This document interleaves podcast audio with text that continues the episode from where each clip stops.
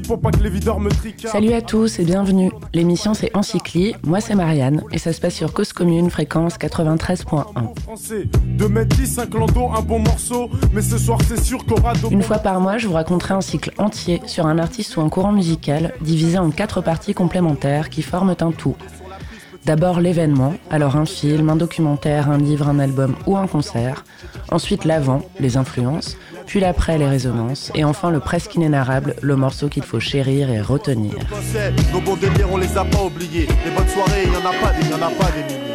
Pour ce cycle, on va parler de musique électronique et le programme c'est le suivant. En partie 1, l'événement avec le film Eden de Myrn Selnov. En partie 2, l'une des influences des musiciens électroniques des années 90, Larry Levan. En partie 3, l'une des résonances actuelles la relève en la personne de Jacques.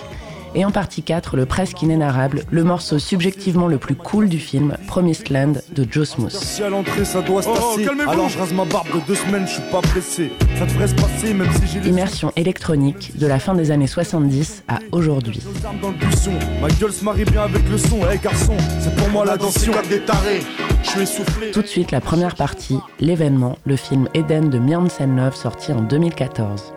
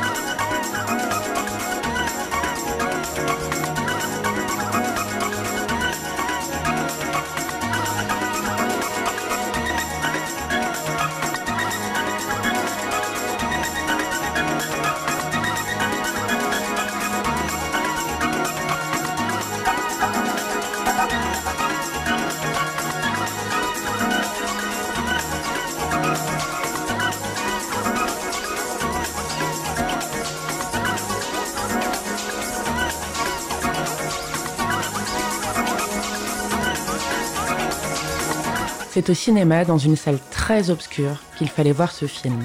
C'est un témoignage immersif et nébuleux d'une époque qui n'a été que brièvement frôlée pour les natifs du milieu des années 80, que nous sommes.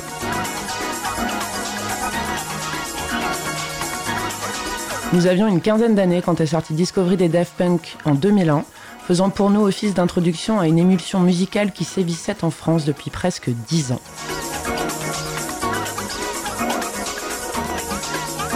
Maintenant, on a à peu près 30 ans, eux plutôt 40.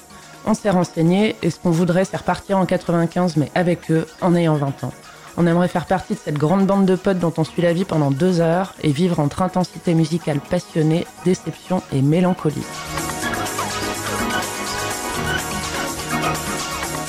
L'insouciance qui se dégage parfois du film est vraiment factice parce que de chacun des personnages émerge une profondeur teintée d'euphorie et d'angoisse et d'incertitude. C'est vraiment une impression de vivre au jour le jour, mais en fait, ils sont tous ensemble vraiment unis et ils dansent sur le pacifiste et fantastique Promised Land.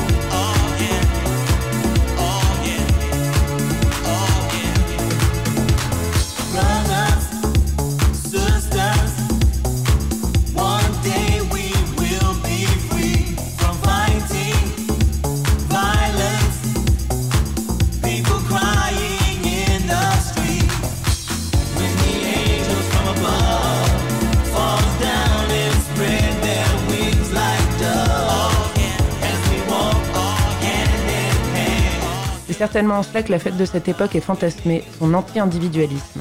Le but n'est pas encore de se montrer, de faire des photos, de filmer, d'hashtaguer, de danser face au DJ. En fait, ils veulent juste être bien, il n'y a pas de pression, pas d'histoire de faire la queue, de payer verres un bras, de pas avoir sa putain de prévente imprimée. Tout le monde veut juste être bien ensemble, transmettre aux autres ce qu'ils aiment, se rencontrer, se défoncer, s'aimer. Parce que les scènes de fête, elles sont vraiment galvanisantes. Donc déjà dans les clubs, c'est vraiment trop bien, on a vraiment envie d'y être. Mais aussi dans les apparts. Et putain, une scène avec une soirée déguisée dans un appart. Une soirée déguisée dans un appart, putain.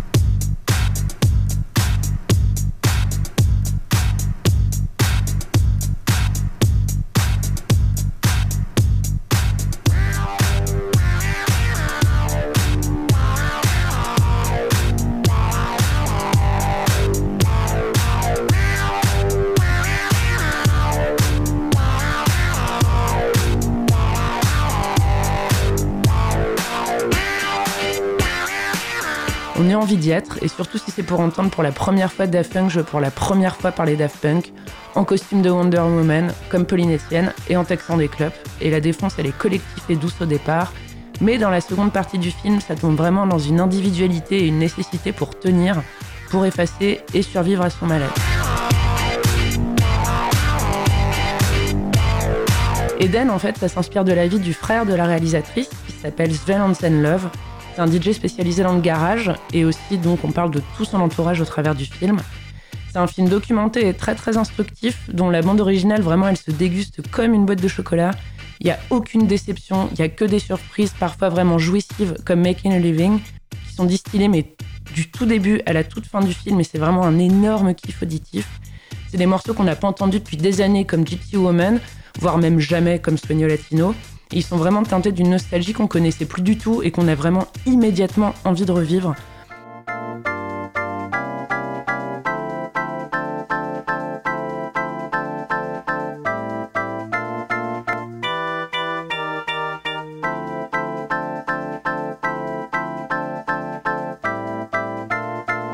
C'est un flux musical tendu, vraiment, pendant deux heures, qui nous balade du sourire aux pleurs parce que la fête, elle est pas que légère et exaltante dans le film, elle est vraiment aussi dévorante et mélancolique, enfin comme dans la vraie vie d'ailleurs. Parce qu'en fait, l'histoire de Paul, du héros, qui en fait est Sven Love, joué par Félix de Givry, elle est que liée à la musique, parce que sans elle, il est perdu, et d'ailleurs avec elle aussi, il dépense beaucoup de thunes, il en gagne très peu, il se défonce beaucoup, il dort très peu, et on sent qu'il perd vraiment pied dans ses études, sa vie amoureuse, familiale, amicale au, fil du film.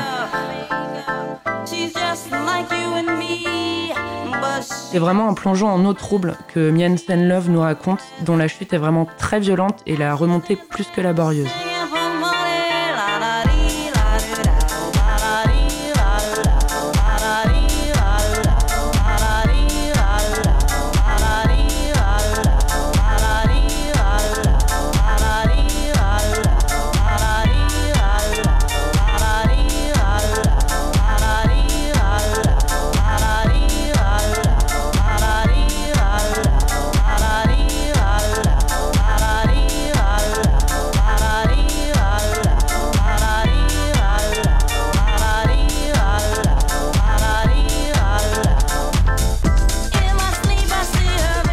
Pour Paul et tous ses potes, surtout pour Paul, c'est dur de s'adapter au changement, tant dans l'évolution de la musique électronique que d'un aspect sociétal.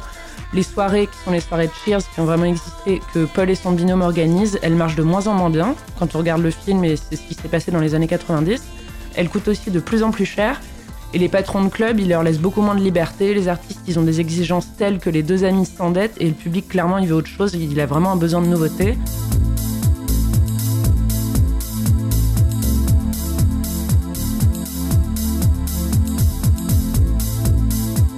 Donc Cyril, dans un premier temps, qui est joué par Roman Kalinka, et Paul ensuite, joué par Félix de Givry, au fur et à mesure du film, ils tombent dans des états ultra dépressifs. Vraiment, ils ont l'impression de tout rater, de pas assez avancer.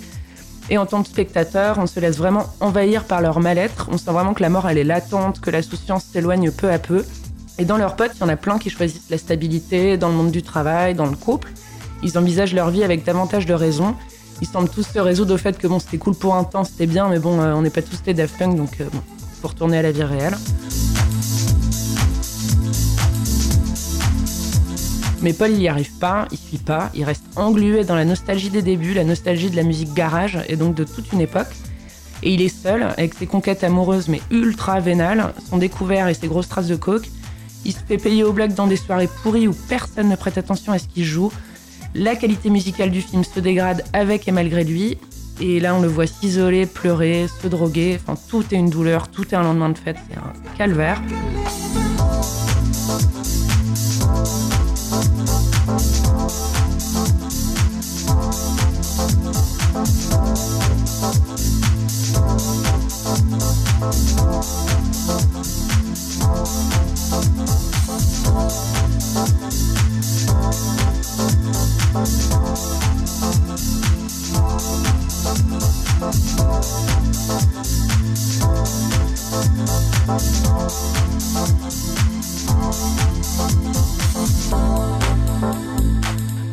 Fait, un moment, il tombe et on a vraiment peur qu'il se relève pas.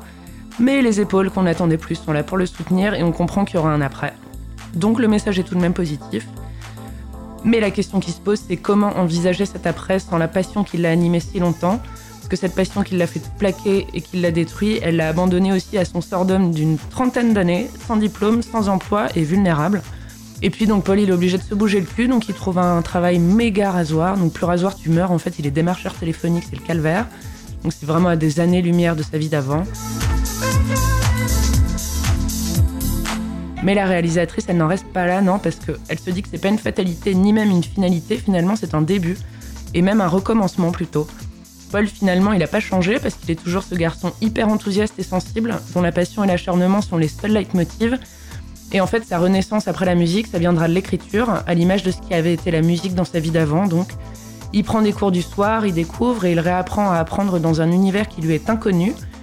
Et l'an passé, dans la vraie vie, Stan Love publiait son premier roman aux éditions du Seuil. Comme Paul, donc.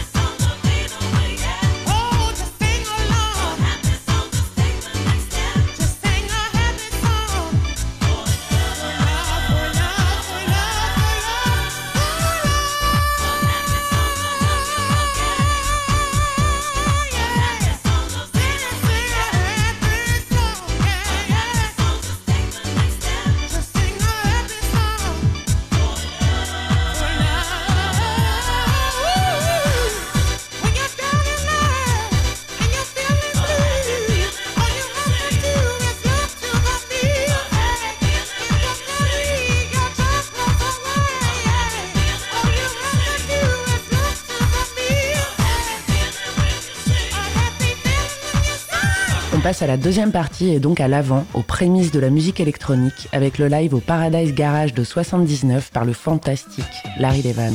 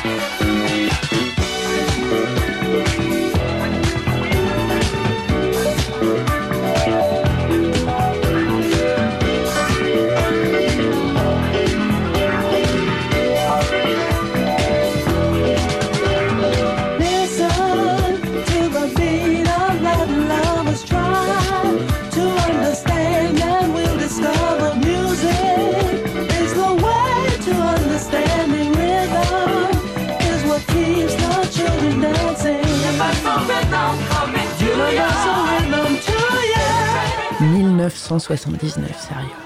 On sait pas combien de fois de suite on pourrait l'écouter ce live et encore moins combien de fois dans notre vie entière. Larry Levan, c'est une putain de légende, l'un des premiers à faire de la musique, avec de la musique, avec des platines et des machines.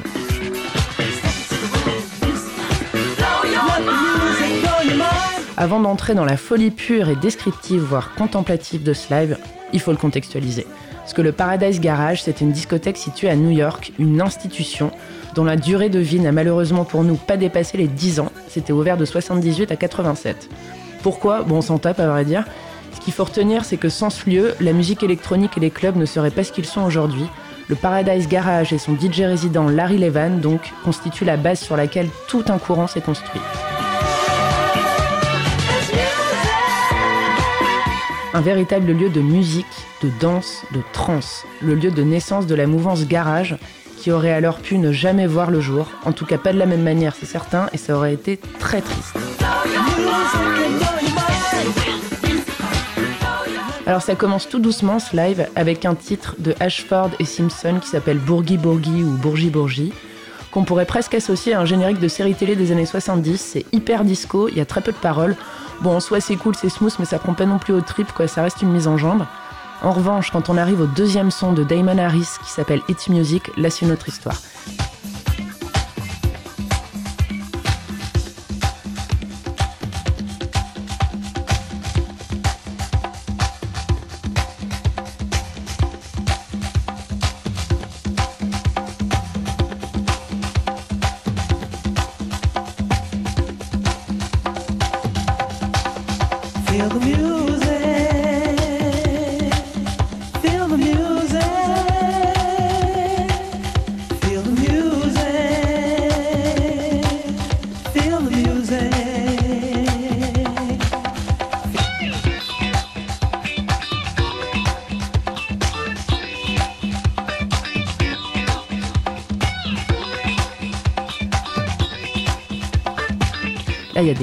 De guitare, des nappes vocales, des breaks, des sonorités hyper hyper funk.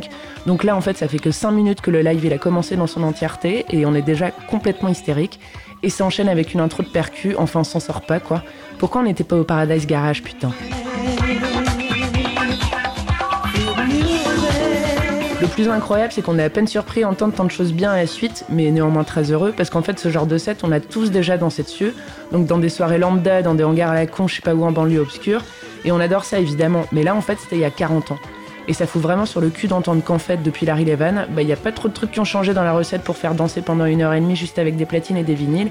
Il avait déjà tout compris. Et lui, en plus, il savait choisir et construire.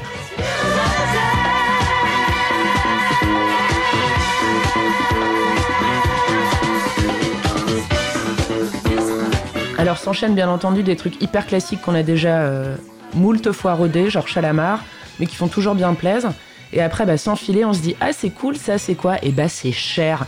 Ouais, cette meuf d'avant qui faisait des sons un peu rudes à la fin des années 90, celle qui a donné son nom à l'héroïne de Clueless.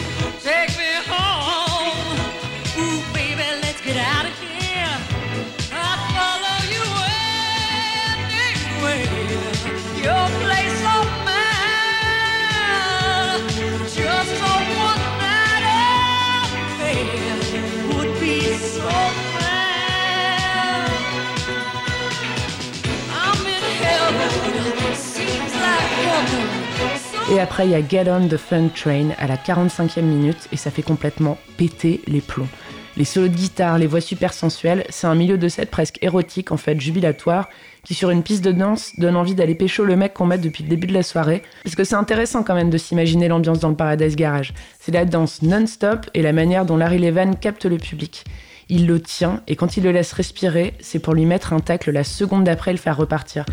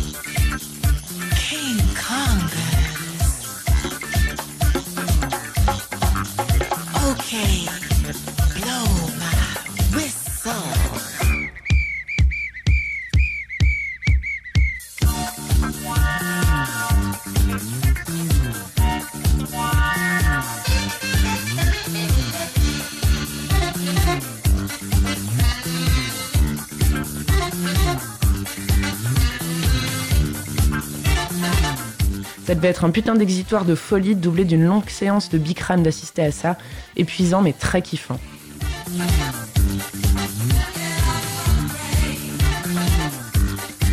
Et à la 59e minute, c'est les suprêmes. Et c'est incroyable. À l'époque, c'était sorti depuis 3 ans. Genre un truc des suprêmes qui venait de sortir. Et après, il enchaîne sur Change. Franchement, c'est pas possible, quoi.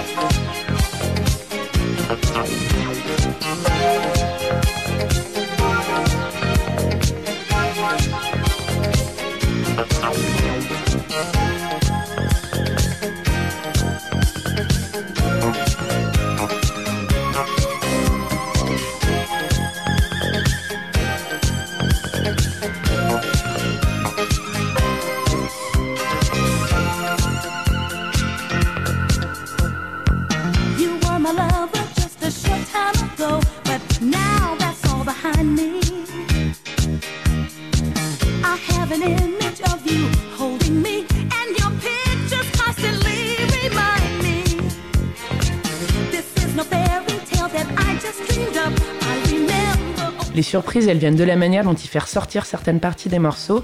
Ça nous attrape avec parfois une voix, genre celle de Diana Ross, ou une nappe, ou un riff de guitare, ou pour Change par exemple, c'est la grosse ligne de basse. Bah, ça soulève d'un coup et ça fait l'effet d'un shot. Sur le coup, ça devait vraiment taper très très fort dans le cœur.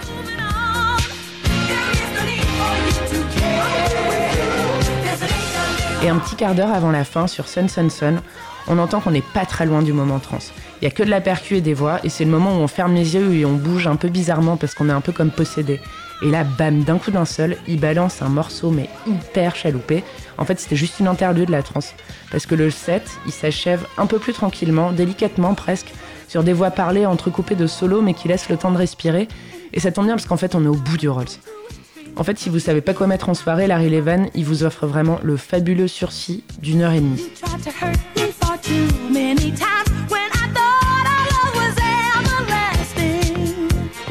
Et petit conseil, regardez la série documentaire d'Arte qui s'appelle Soundbreaking, la grande aventure de la musique enregistrée, et plus particulièrement l'épisode Génération Sample, c'est un véritable vivier.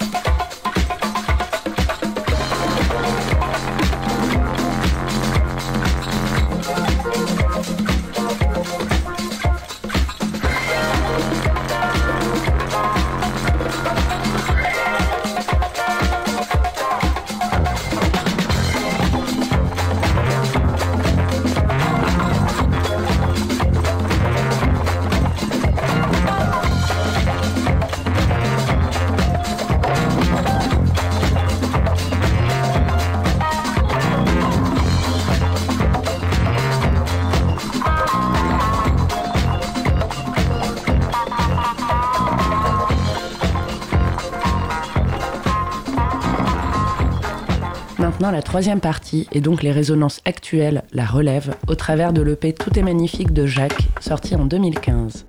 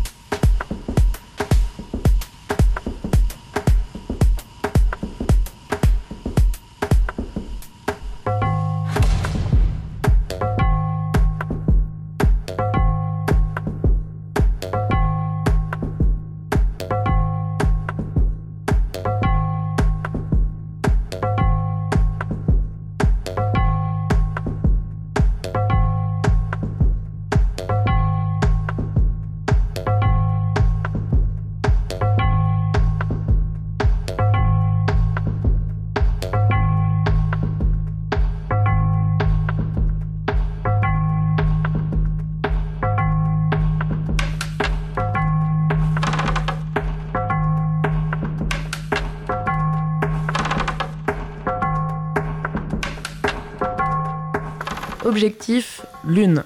Et on a marché sur la Lune, et on a marché sur la Lune avec Jacques, et tout est magnifique. Ça a vraiment fait du bien quand c'est arrivé, parce que la démarche musicale de Jacques, elle est nouvelle et expérimentale, et elle relève même plutôt de la quasi-performance en vérité.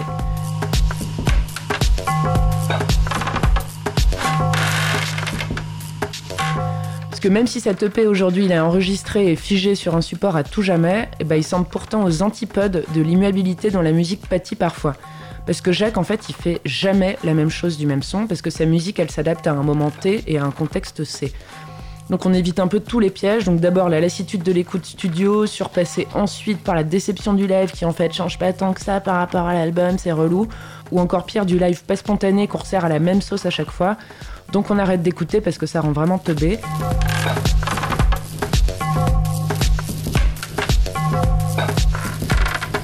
Et lui, c'est l'exact inverse. Si bien que d'un concert à l'autre, on peut passer d'une expérience de quasi-trance absolument lunaire à quelque chose qui ne nous émeut pas pour un sou. Et bizarrement, notre meilleur pote, bah, c'est tout le contraire, donc va savoir.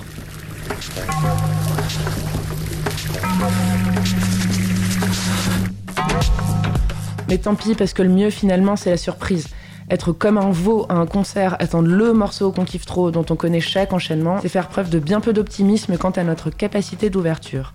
Parce que le P tout entier, c'est un voyage, composé de sons pour beaucoup précisément inidentifiables, mais quand même familiers.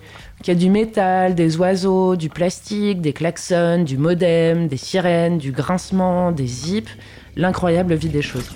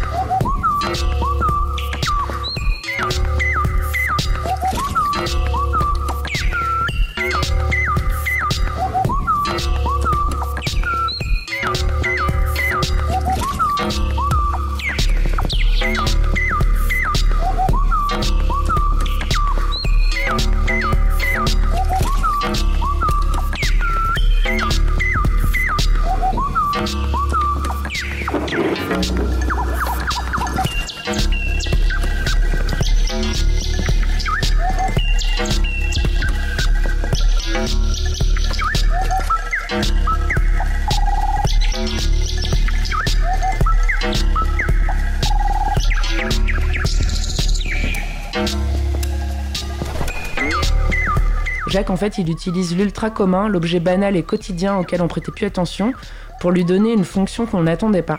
Il fait quelque chose des choses.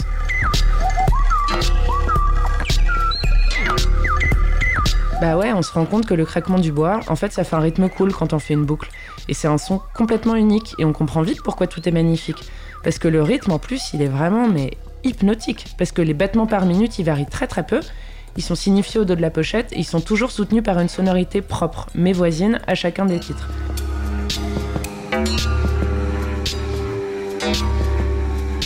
Donc dans le P, il y a très peu de variations, mais c'est ce qu'on veut finalement, parce que les morceaux ils deviennent presque indissociables les uns des autres, en tout cas dans leur version enregistrée, et ils n'en font plus qu'un seul. Et la couleur, elle est toujours plutôt froide, parfois même glaçante, industrielle, et c'est assez peu surprenant quand on sait qu'il a composé dans une ancienne usine de piles qui s'appelle le Wonder à Saint-Ouen. C'est certes un peu extrapolé, mais quand on écoute l'EP d'une traite, on visualise des combinaisons, du travail à la chaîne et du gris, contrebalancés ponctuellement par des éclairs blancs, comme si c'était des lampes en aluminium qui s'allumaient au-dessus des tapis roulants des machines, des néons aveuglants, couleur lune.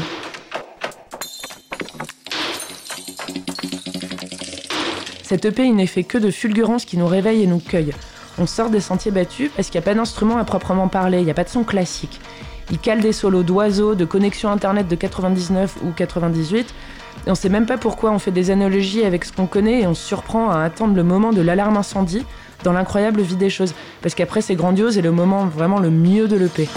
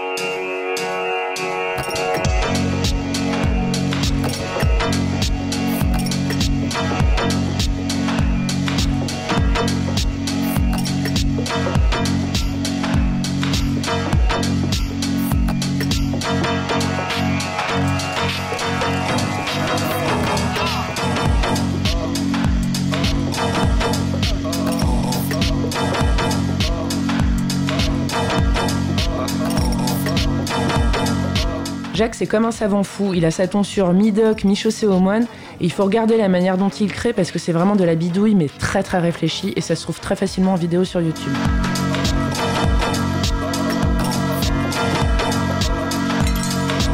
C'est de l'expérimentation qui rappelle les premiers musiciens électroniques avec leurs tonnes de câbles et de boutons en y injectant matériellement des problématiques actuelles. Il veut pointer des manques, des oublis, il les fait sortir et il les sublime. Il nous ouvre un peu les yeux, quoi.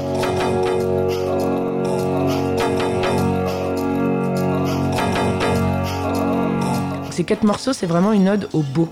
On magnifie le dérisoire, on le transforme et surtout, enfin, on l'utilise.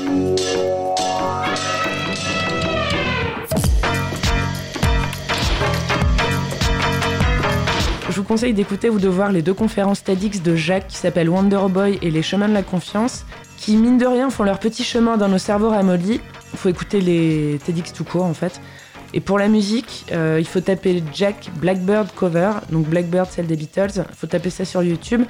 Faites-vous les 10 minutes et 49 secondes, ça peut paraître long, et accrochez-vous. Mais ne doutez plus de rien, à partir de la 7 minute, c'est là que tout commence et c'est fantastique. Et sinon, et si vous le pouvez, et quand il en refera, allez le voir en concert parce que vraiment ça reste le mieux.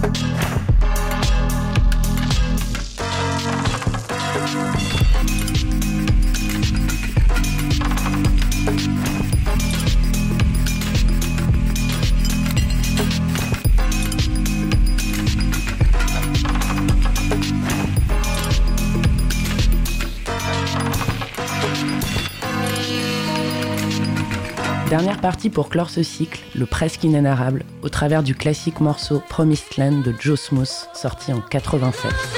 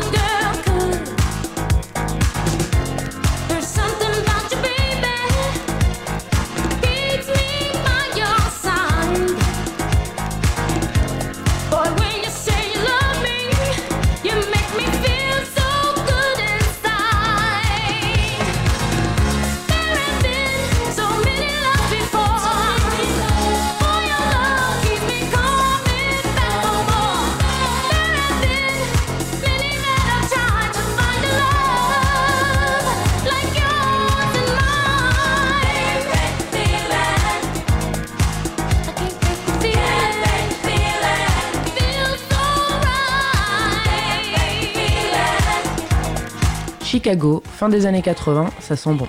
Ça sent très très bon même. Les voix, les instrus, les rythmiques, les tonalités, les nuances, on dirait que tout est fait pour que ça donne envie de chialer de bonheur. C'en est presque trop tellement c'est bien.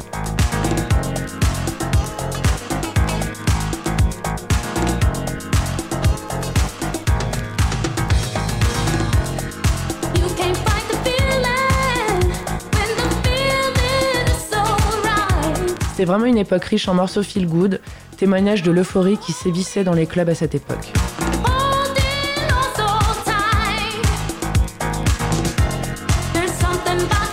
Alors en 89, il y a Ten City qui débarquait avec son super morceau super cheesy That's the Way Love Is, désolé pour l'accent, entre soul et house.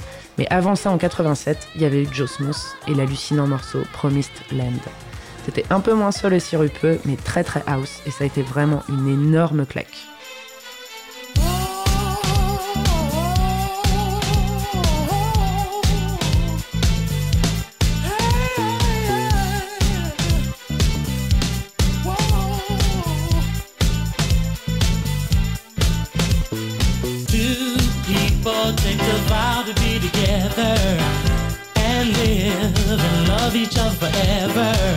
They promise to love a lifetime. Funny thing, then they change their minds. They both go their separate ways. Love is just a memory, but a young heart doesn't stay sad long. Another love soon comes along.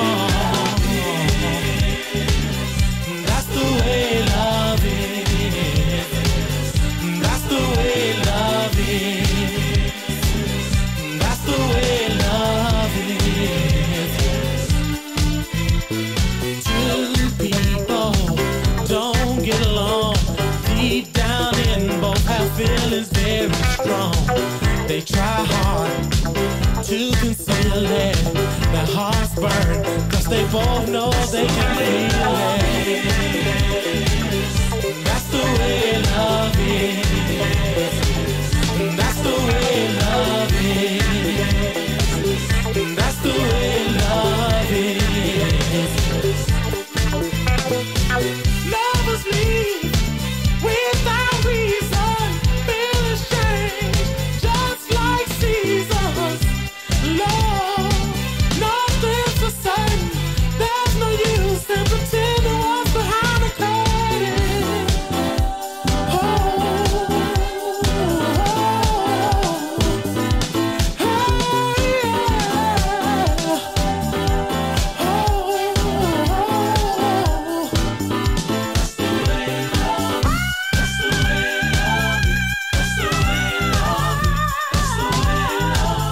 Dans le film Eden, c'est certainement le morceau le plus empreint de plénitude et de symbiose. Le morceau a à peine commencé dans le club que déjà tous sont en train de crier, chanter, danser, ils communient, ils exultent. C'est comme une transe dans une messe, c'est vraiment la définition d'une transe musicale. Parce que oui, le son en lui-même, il est absolument dément. D'abord l'instru, bien sûr, mais aussi les paroles, beaucoup. Un message simple qui fait du bien. Voyage, espoir, communion, frères, sœurs, positivisme, terre promise. C'est aussi un morceau référencé parce que lorsqu'on s'y intéresse, il s'inspire de la Motown et de l'espoir transmis par les morceaux et artistes du label. Là, il y a vraiment le passé, le présent et le futur, symbolisés par l'espoir.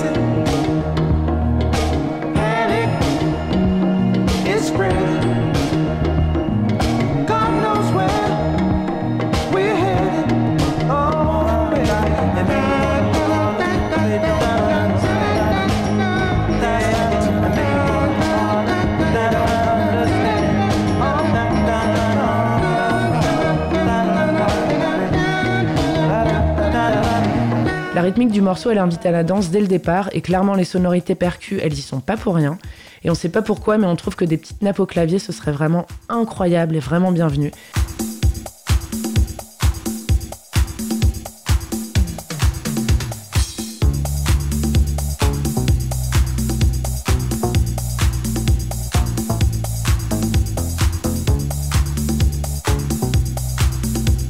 Et ben en fait, il suffit d'attendre 30 secondes et nos rêves se réalisent.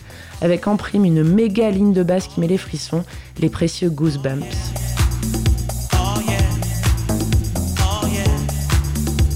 Et une ritournelle de clap pour achever l'introduction, la catapulte.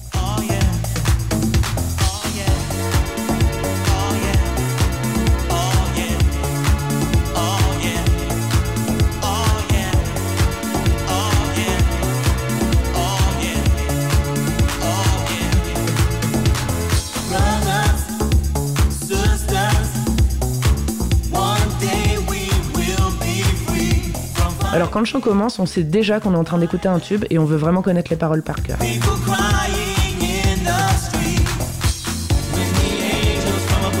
Les nappes genre cordes qui accompagnent l'avant-refrain quand les paroles sont When the Angels from Above sont comme les prémices de la meilleure bande originale de nos meilleures vacances. C'est le son qu'on écoute avec une nostalgie heureuse en rentrant en pensant à ce qu'il y a de mieux dans nos vies.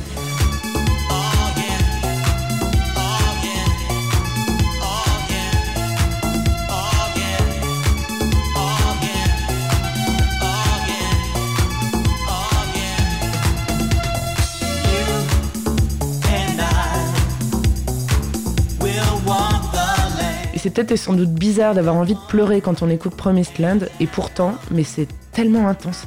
Ça en finit pas d'être retenu, puis ça explose parfois, enfin en vrai c'est comme un orgasme. Et le morceau il est parsemé d'ouvertures lumineuses, qu'elles soient vocales ou instrumentales, et les breaks sont parfaitement dosés. Il n'y a pas dans ce morceau, vous savez, ce truc genre euh, le moment un peu plus chiant. Et en même temps, c'est un morceau qui se tient parce qu'il est quand même sorti il y a 30 ans, il pourrait sortir maintenant tranquille et on tiquerait même pas.